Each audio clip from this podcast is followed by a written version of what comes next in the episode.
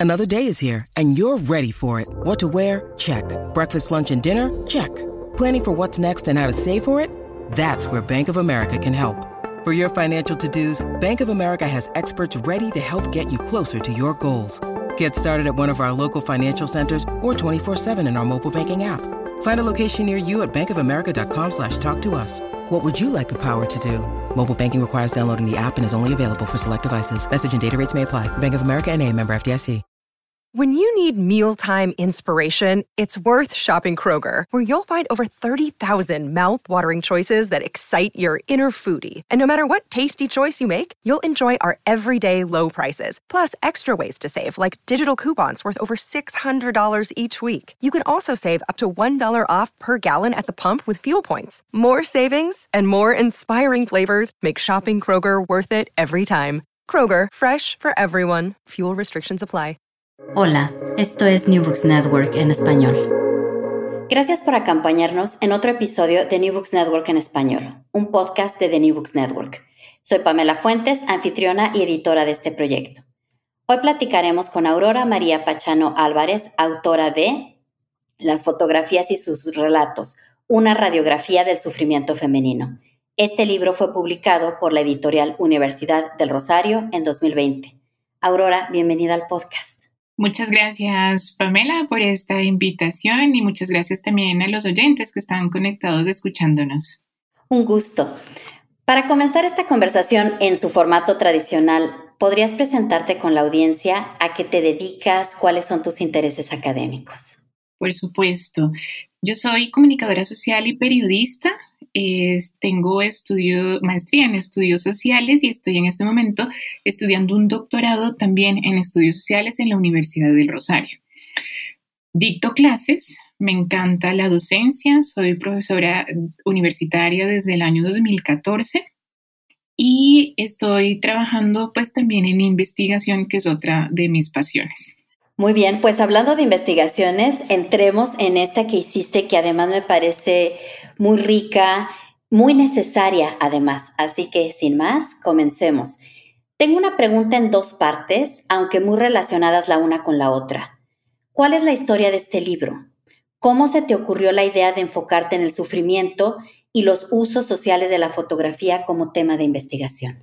Ok, inicialmente yo empecé esta investigación haciéndola sobre fotografías netamente. Me interesaba, como comunicadora social, me interesaba conocer los diferentes usos y prácticas que se van dando en torno a las fotografías impresas, análogas y las fotografías digitales, ¿no? Y mi, mi, idea era registrar estos distintos usos con relación al origen social, al género y a la generación. Por tanto, empecé a trabajar con familias para poder asegurar las generaciones, tres generaciones, ¿no? Y en la medida en que yo me fui reuniendo con las familias, eh, íbamos viendo sus fotografías. Eran unas entrevistas verdaderamente fascinantes porque era sentarnos con los álbumes familiares, salían muchos recuerdos de antaño, las abuelas, ¿no? Contando historias de su infancia, de su juventud. Y muchas de estas historias estaban cargadas de sufrimientos muy profundos. Me llamaba la atención que incluso algunas abuelas me contaban eh, cosas entre llantos que al final de contármelo lo que me decían es, esto yo nunca se lo he contado a mi familia. ¿no? Y me sorprendía mucho que yo en una primera entrevista, era una perfecta extraña, me contaran este tipo de historias pues tan, tan profundas, tan íntimas y tan conmovedoras.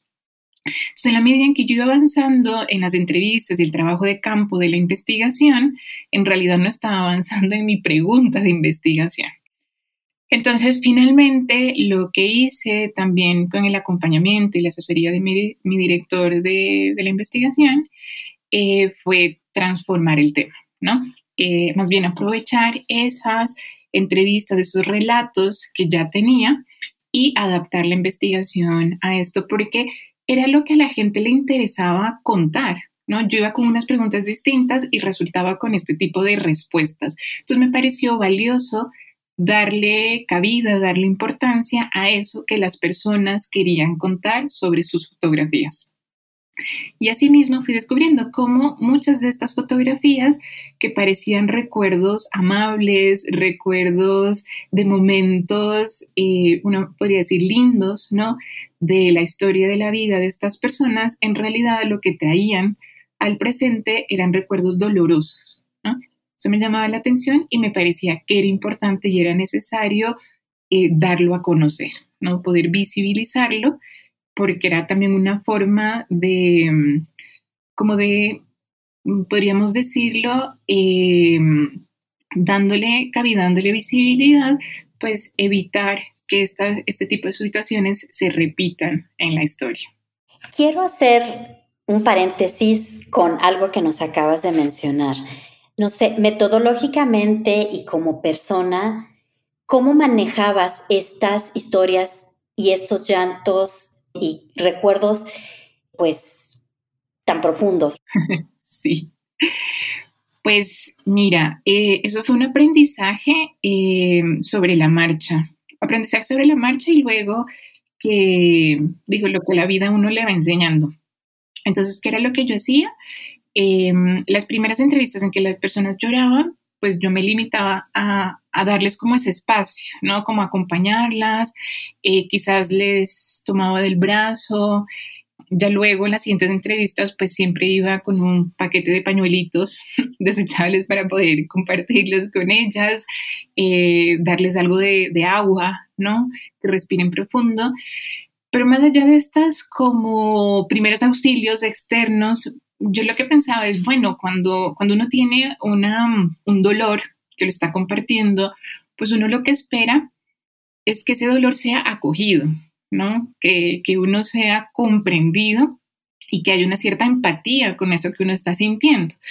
Era lo que yo intentaba hacer, ¿no? Como acompañar a estas mujeres, porque la mayoría fueron mujeres, eh, la mayoría o todas eran mujeres, eh, acompañarlas en su dolor, eh, transmitirles que, mm, que, quizás no lograba entender porque no, no he vivido situaciones similares, eh, ¿no?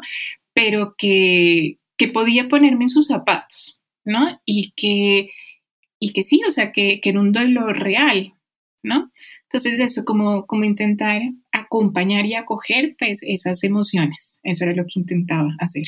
Sí, y vaya que el libro está lleno de emociones. Como lectora no dejaba de, pues, de involucrarme y de pensar en todas estas historias.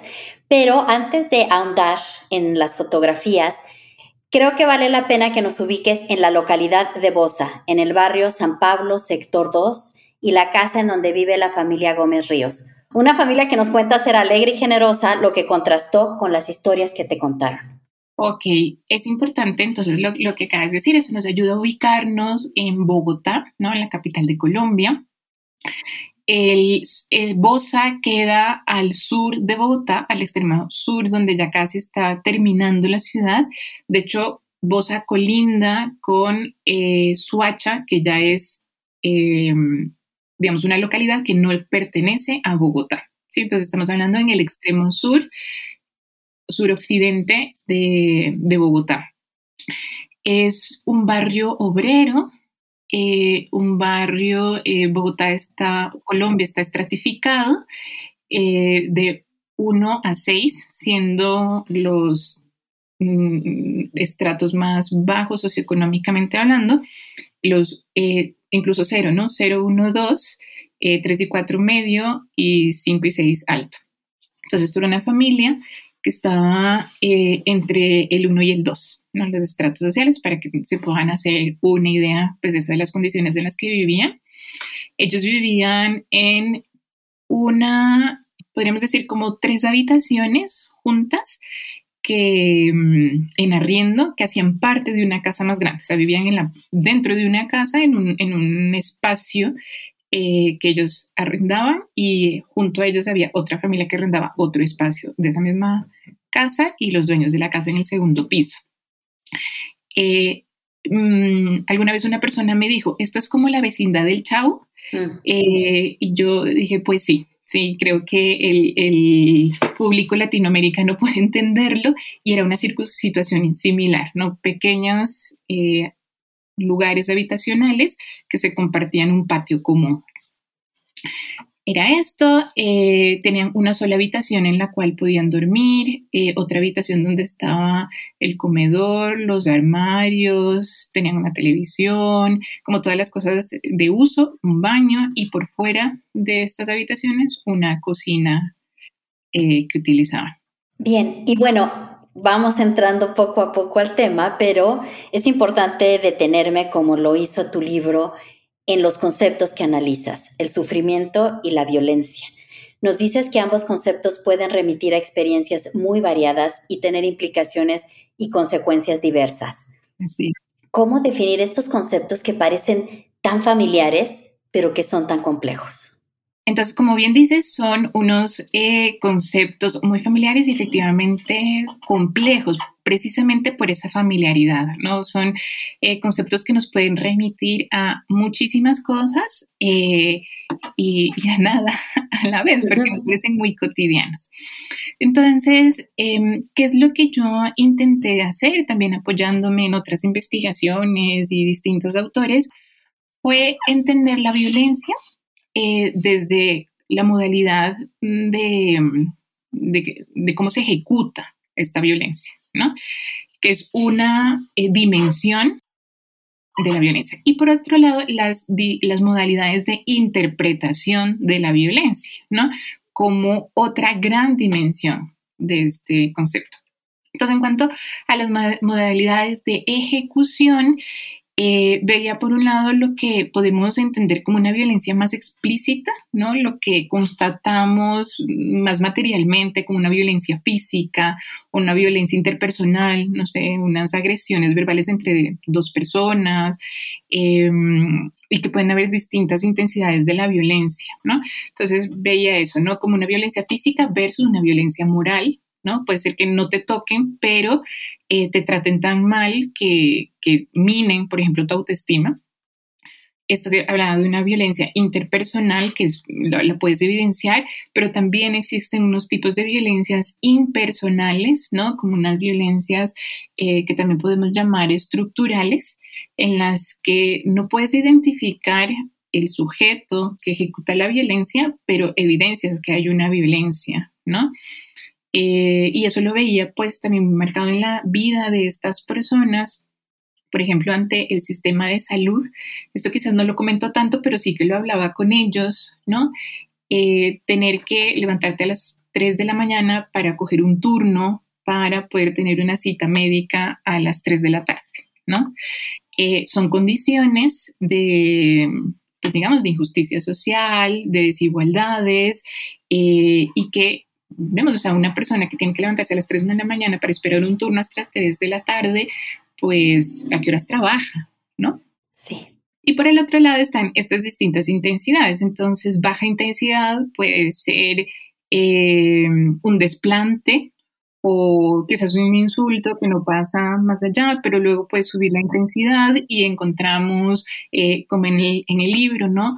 Papás que no se hacen responsables de los hijos están presentes, pero al mismo tiempo no lo están, y podemos encontrar unas violencias de alta intensidad como efectivamente quitarle la vida a una persona, destruirle la casa, eh, guerras, ¿no? Ya podemos verlo así. Y dentro de estas modalidades de violencia, pues veía también que hay otros factores que, pueden intensificar o disminuir la violencia, como son la temporalidad, ¿no? El estar expuesto a una violencia por mucho más tiempo, pues puede tener unas consecuencias más dolorosas o más difíciles de sobrellevar. También podemos ver la intención. Esto me impresionaba mucho, ¿no? Pues porque eh, en uno de los casos en el libro cuento cómo la mamá para evitarles unas violencias a los hijos, para evitar que los primos y los tíos con los que vivían los maltrataran, ella los encerraba en una habitación todo el día mientras ella estaba trabajando que resultó que los niños tenían miedo de salir a la calle, miedo de la luz. Entonces era una forma de violencia no intencional. O sea, la mamá lo que quería era evitarles otra violencia, pero estaba ejecutando eh, esta forma eh, también de violencia, ¿no? Entonces, la intencionalidad que podríamos pensar, la violencia es siempre intencional. No, no siempre va a serlo. Y luego también eh, yo lo decía como la publicidad o la visibilidad que puede tener una violencia. ¿no?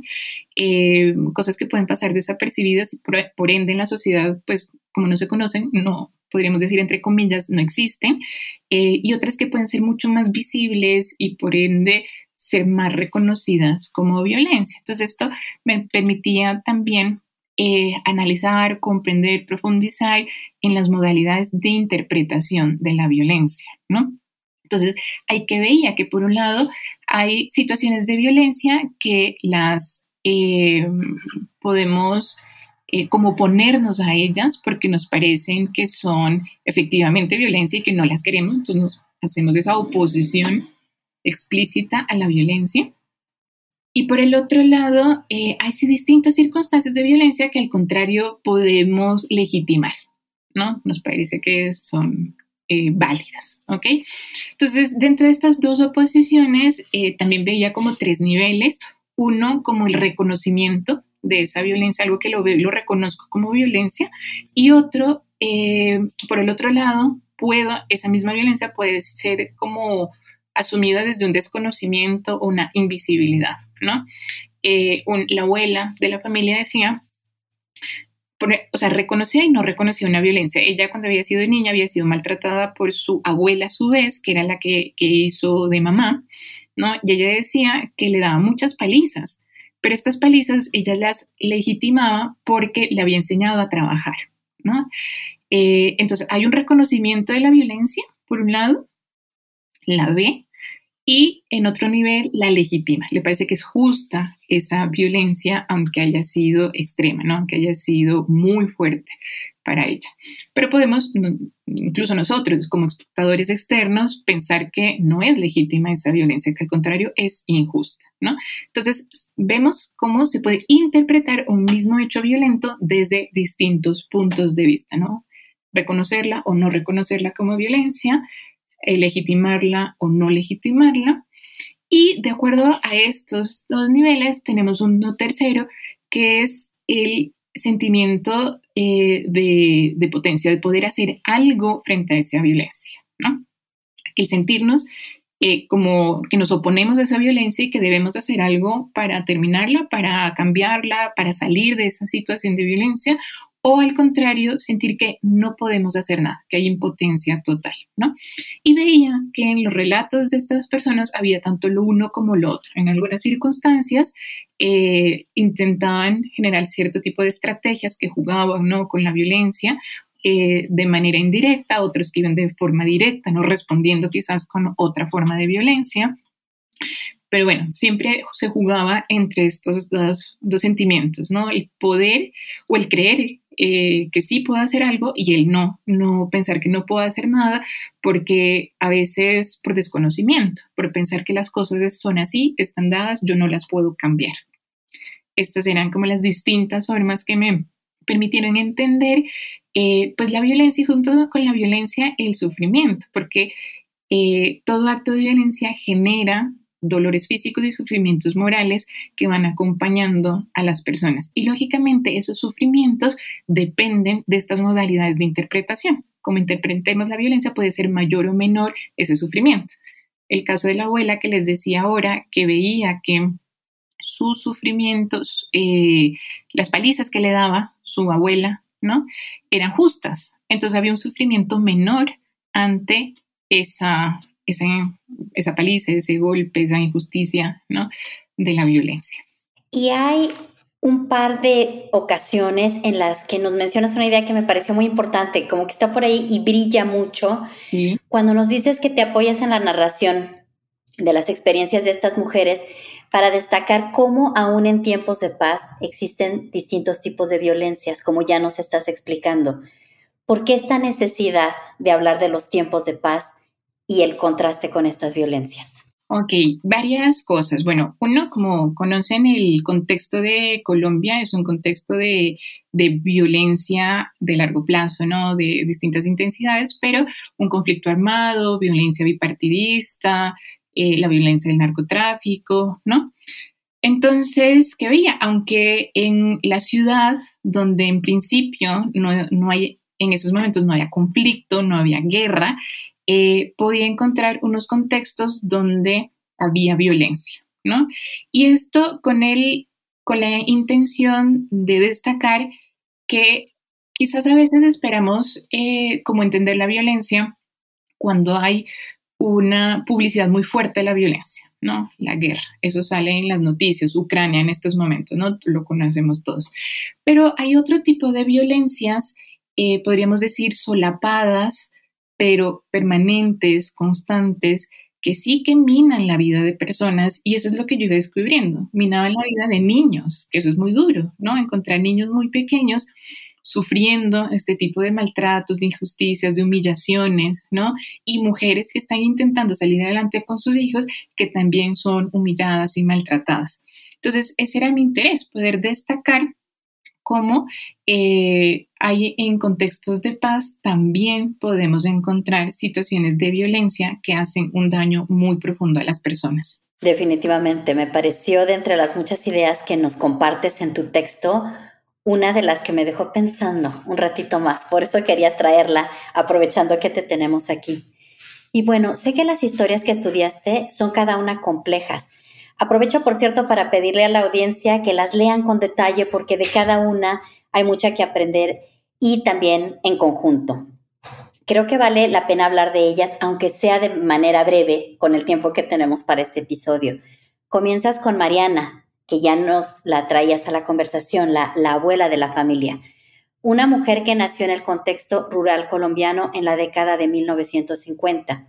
Ella sufrió el abandono de su madre Incluso se cuela una historia fuerte de un intento de ahogarla en el río cuando era bebé, además de violencia física por parte de sus tíos cuando era niña. ¿Cómo se intercalan estas violencias en su historia personal y el contexto social? Ok, eh, para mí eh, Mariana es un personaje muy impresionante porque efectivamente desde muy niña, incluso sin tener plena conciencia porque era muy bebé, ya es víctima de un intento de asesinato. Su mamá intenta ahogarla en un río. Evidentemente ya pues en esos momentos no se entera, sino que se entera años después cuando la mamá va a buscarla, intenta llevársela y ella no sabía que existía esa mamá. Su mamá era su abuela. Eh, entonces, pues eso, uno, uno va viendo cómo ella se va moldeando como persona en conjunto con ese contexto en el que ella se va, creciendo, ¿no?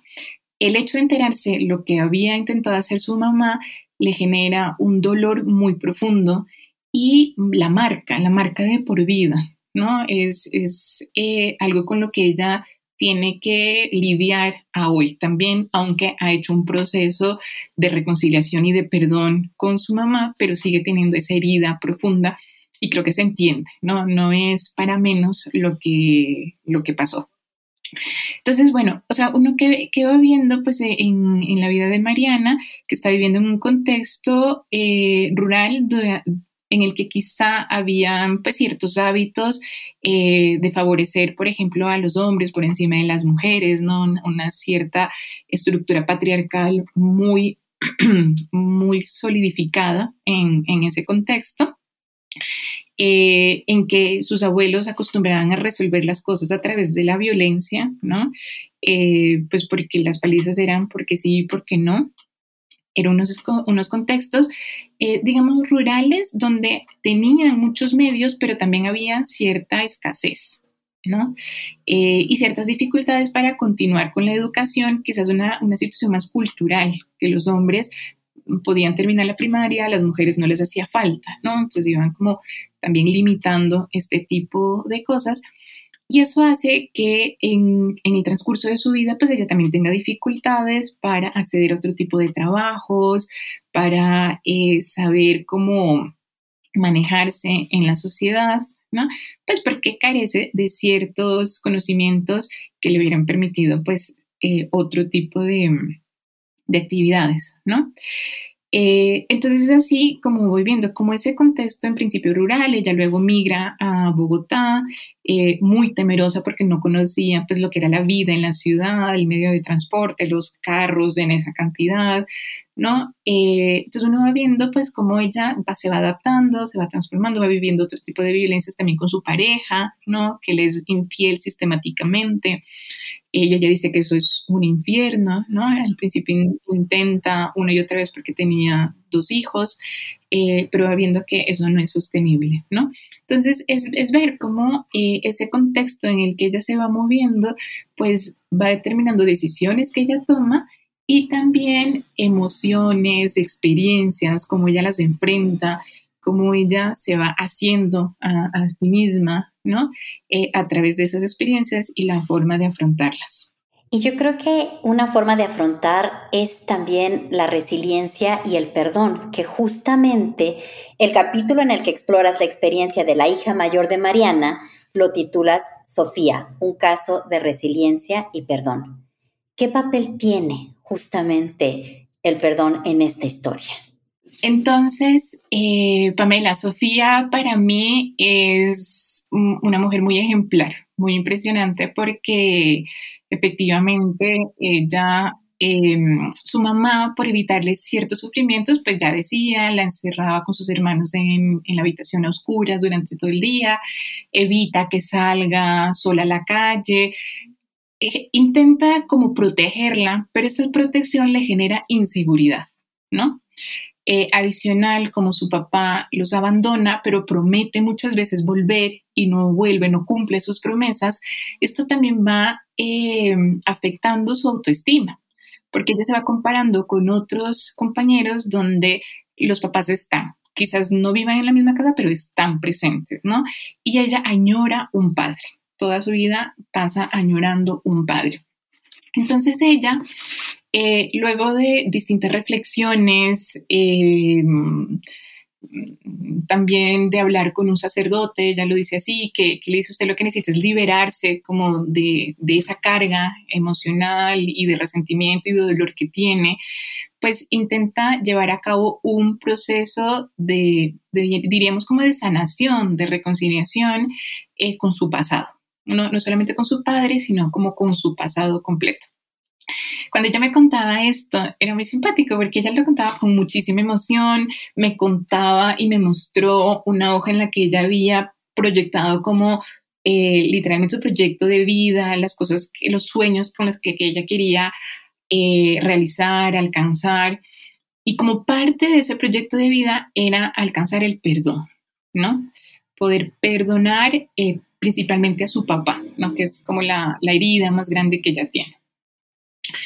Entonces, eh, ella le va diciendo a la mamá eh, eso, o sea, que quería ir, viajar a la región de donde era la mamá para eh, eso, como ver a sus antepasados y pedir perdón, viajar donde estaba el papá e ir de frente, o sea, que no le bastaba con perdonarlo en su interior, sino que necesitaba decírselo, ¿no? Entonces la mamá se preocupa pensando que ella está enferma y que se va a morir, ¿no? Y que por eso está haciendo todo esto.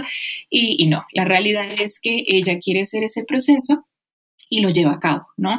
Y va donde el papá, come con él, se toman unas cervezas juntos, eh, se divierten, se ríen y el papá está sorprendido, el papá piensa que ella lo que quiere es pedirle algo, ¿no? Y ella dice, no, no, no, yo no vengo a pedirle nada, vengo a, digamos, como eh, tejer lazos, ¿sí? Vengo a recuperar el tiempo perdido y vengo a decirle que lo perdono por su ausencia, por sus promesas no cumplidas. Y esto a ella la descarga inmensamente de ese dolor, de ese resentimiento, eh, le recupera la confianza en sí misma. Entonces, por eso me parece que es un personaje muy interesante y muy ejemplar, o sea, que nos puede servir incluso a nosotros eh, ese, ese proceso que ella hace para ayudarnos a resolver quizás procesos que, que deberíamos hacer y tener esa valentía, ¿no? De, darle la cara al dolor en vez de huir de él permanentemente, ¿no? Entonces, sí, me parece que es eso, efectivamente, un ejemplo de resiliencia y, y de perdón y que como ejemplo, pues nos sirve a todos. Sí, no hay duda de ello. Y justamente creo que se enlaza con esta historia, bueno, en realidad con las diferentes historias que nos cuentas y es un concepto que nos explicas hacia el final de tu libro que es masculinidad irresponsable. Por favor, explícanos más sobre este tipo de masculinidad y un poco cómo se entrelaza pues a lo largo de los años, afecta tres generaciones y bueno, contando, supongo que sigue afectando generaciones hoy día que estamos hablando. Claro que sí. Eh, efectivamente, yo eh, menciono esto de masculinidad eh, irresponsable o también tóxica, ¿no? En el sentido en que mm, los hombres que van apareciendo en las historias de estas mujeres, em, el esposo o la pareja de Mariana, la pareja de Sofía, ¿no? Eh, son hombres que se sienten hombres o más masculinos o podríamos decir más machos, ¿no? Por eh, tener distintas mujeres, ¿sí? Como que su virilidad está en tener distintas mujeres, distintas familias, a ver como el gran patriarca. Eh, pero esto qué implica? Que no son responsables con sus hijos, porque abandonan una familia eh, luego tienen otra, la abandonan, luego tienen otra, la abandonan.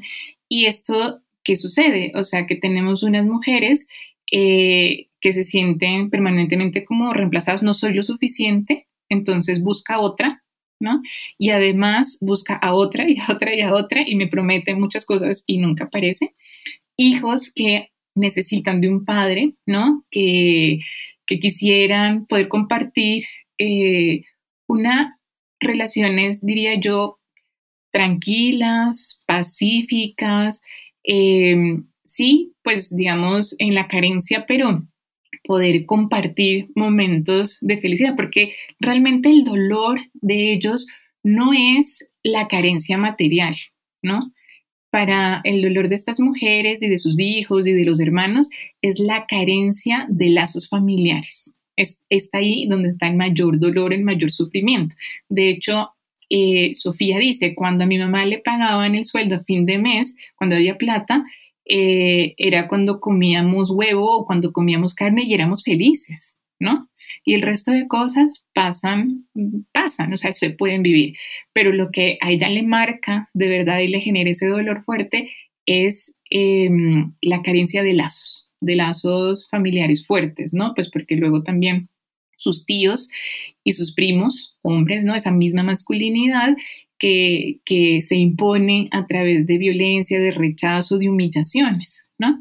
Entonces está esta masculinidad irresponsable de padres que están presentes eh, eventualmente y con una presencia que no va más allá de, de la presencia quizás física o, o, o, sea, física, pero no de un aporte material del sostenimiento de la familia, que a su vez em, rompe con las expectativas que podrían tener las mujeres, ¿no? Las, y los hijos, ¿no? Que esperando que el hombre sea, como tradicionalmente ha sido, el proveedor, ¿no? Y obligando a que las mujeres trabajen. Eh, no voy a decir con esto que, no sea bueno que las mujeres trabajemos, está muy bien, ¿no? El problema es las dificultades a las que se enfrentan económicamente estas mujeres solas. Ya sabemos, por ser mujeres de por sí, estamos expuestas a ganar menos que los hombres, ¿no? Y eh, teniendo como parejas hombres que las humillan de manera eh, verbal, ¿no? Pero también haciéndolas sentir menos porque buscan a otras que las reemplacen a ellas de manera permanente y sistemática, ¿no? Entonces los hijos ven esto en estos sus papás y lo ven como un comportamiento irresponsable e incluso inmaduro, ¿no? Porque dicen, mm, tiene cuarenta y tantos años y todavía no tiene un proyecto claro, no ha sentado cabeza, ¿no? Y por el otro lado está ese eh, estar de manera tangencial pendiente de los hijos, ¿no? Porque sí, querer estar en sus vidas, pero eh, no suplir las necesidades afectivas y materiales que esos hijos tienen, ¿no? Dejándole toda la carga a las mujeres. Entonces, como esa eh, balanza como tan eh, desproporcionada, ¿no? Que pone toda la responsabilidad de la familia el cuidado de los hijos en la mujer y el hombre pues se lava las manos, ¿no? De, esa responsabilidad. Entonces, eso es a lo que llamo esta masculinidad irresponsable, masculinidad tóxica, que veía a la hora de la verdad también le genera unos ciertos sufrimientos a los hombres. Es algo en lo que no puedo profundizar porque no hablé con ellos en la investigación, pero eh, el hecho de, ¿no? de pensar que mi virilidad es eh, en el tener muchas mujeres, pues demanda un ejercicio permanente también de, eh, de una vida de frustración, ¿no? De una y otra y otra y que nada me basta, ¿no? Eh, de frustración y diríamos también coloquialmente de sinvergüenza. sí, claro, ni modo. Al pan pan y al vino vino se dice, ¿no? Exacto. Las imágenes son las que detonaron todo este análisis y todas estas historias. Lamentablemente por el formato, pues no podemos mostrarlas. Sin embargo, quiero decirle a la audiencia que hay una invitación muy efectiva que hace Aurora en el libro y que me gusta muchísimo como parte de la narrativa, que es mirar las fotografías en su conjunto y después de la mano de la, de la narrativa que haces de la voz de las protagonistas, nos vamos dando cuenta de todo lo que hay detrás. ¿Puedes describirnos alguna de las fotografías que utilizaste que recuerdes que hizo alguna impresión particular en ti al saber el contexto que la rodeaba? Sí, bueno, diría que son dos fotografías. Uno, la de la abuela cuando es niña, y parte de la impresión es porque es la única foto que ella tiene de su niñez. Entonces me impresiona porque hoy en día con la fotografía digital, pues podemos tener miles de fotos de niños, ¿no? Ya con la fotografía análoga en su época podíamos tener muchas fotos de los niños, eh, a hoy miles, ¿no? Entonces eso me sorprendía y, y me sorprendía también cómo una sola fotografía de la niñez podía traer tantas historias al presente, ¿no? La historia de su madre, como ya comentábamos, la historia de lo que estaba haciendo ella en ese momento, de ir al pueblo. El fotógrafo, hay que decirlo, iba a la Plaza del Pueblo un domingo cada 15 días, ¿no? O sea, ese era el momento en que uno podía tomarse la foto y tomarse una foto era un lujo. Entonces ella se sentía pues muy privilegiada de poder tener esa única foto de su niñez. Eh, ¿no? Para que vayamos viendo cómo ha cambiado estas condiciones en torno a la fotografía. Y es una fotografía en que está ella con un vestido eh, muy de la época, ¿no? Como cuadritos, con medios hasta la rodilla, se ve muy niña, ¿no? Posando con la mano en la cintura. Eh, y que lo que digo, o sea, uno ve la foto y uno ve una niña seria, se la nota como tímida, mm, y que no te puedes imaginar que detrás de esa niña habían palizas, que habían unos tíos que por ser la menor y por no ser efectivamente hermana de padre y madre, sino hija de la hermana mayor que se había ido, eh, se creían con la mm, como con la justificación de poder maltratarla, ¿no? De abusar de ella eh, con golpes y, al mismo tiempo una mujer pues dedicada al trabajo del campo, a trabajar con los jornaleros, a, estar acostumbrada pues a esa vida propia del campesino, a irse sola siendo niña hasta el pueblo con el, burro cargado para vender en el mercado lo que habían cosechado, ¿no? O sea, como que se impresionaba mucho ver cómo esa única foto traía tantas, tantas historias y tan profundas y tan interesantes de lo que ella había vivido, lo que había sido su niñez. Otra foto que, me impresionó mucho, eh, bueno, vamos a decir que casi todas, pero otra como para mencionar es de Sofía con sus dos hijos, ¿no? Efectivamente en la foto ella se la ve como pensativa, uno diría, ¿no? Eh, pero es una foto linda, está ella con sus hijos, se ve como un momento especial y cuando pues ya hablamos de la foto, lo que ella me decía es que esa foto lo que le traía el recuerdo era, como se dice en Colombia coloquialmente, la tusa por la que estaba pasando. Y la tusa es cuando terminas con un novio, ¿no? Ese mal de amores que podemos decir. Eh, que, que ella estaba pasando en ese momento y es que después de la separación con su pareja, el papá de sus hijos, ella tiene una relación con un compañero de estudio, ella estaba terminando el bachillerato eh, este compañero era unos años menor a ella, eh, tenía, digamos, como otros proyectos en su vida eh, en cuanto a ser familia y todo eso, y, que ella veía que, que, no iban a poder hacerlo juntos. Entonces ella decide terminar esa relación, aunque era un muchacho muy bueno, y, y, ella también decide no estar con ningún otro hombre por cuidar de sus hijos, para evitar que sus hijos sufrieran ciertos maltratos, ciertos abusos por parte de otros hombres. Eh, entonces ella, eh, esa cara que les digo como que tenía un poco de, estar como cabizbaja, como así, es por eso, ¿no? Entonces, claro, esta foto que ella la quería para tener un recuerdo bonito de sus hijos, realmente le recuerda ese mal de amor, ¿no? Por el que estaba pasando en ese momento. Eh, y, las razones por esto, ¿no? Pues porque había tenido una relación ya frustrada con el que había sido su primer amor, que era el papá de sus hijos. Eh, está también la frustración de intentar terminar los estudios y, pues tener muchas dificultades porque tenía que hacer de mamá, de trabajadora, de ama de casa, de, ¿no? Muchas cosas. Eh, y bueno, tomar esta decisión que para ella era muy importante de, terminar con esta segunda pareja eh, por ver eso, que sus proyectos de vida no podían ser del todo compatibles. Y también el libro invita a pensar, bueno, yo soy historiadora de formación, entonces me llamaba mucho la atención eh, lo que las llevaba a conservar ciertas fotografías.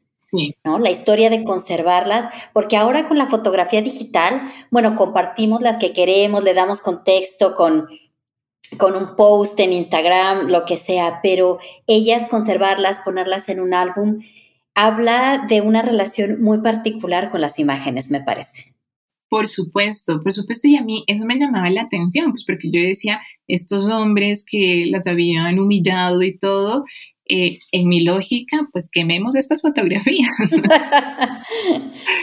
Pero ellas las conservaban porque querían que sus hijos tuvieran presentes que existía un padre, ¿no? Pues la figura paterna y que, que, uno ve y verdaderamente es importante, ¿no? Así como es importante la madre, es importante el padre eh, y, y, saber que hay alguien más, o sea, que no, no, no sé, como que un NN que no existe, sino que hay alguien ahí.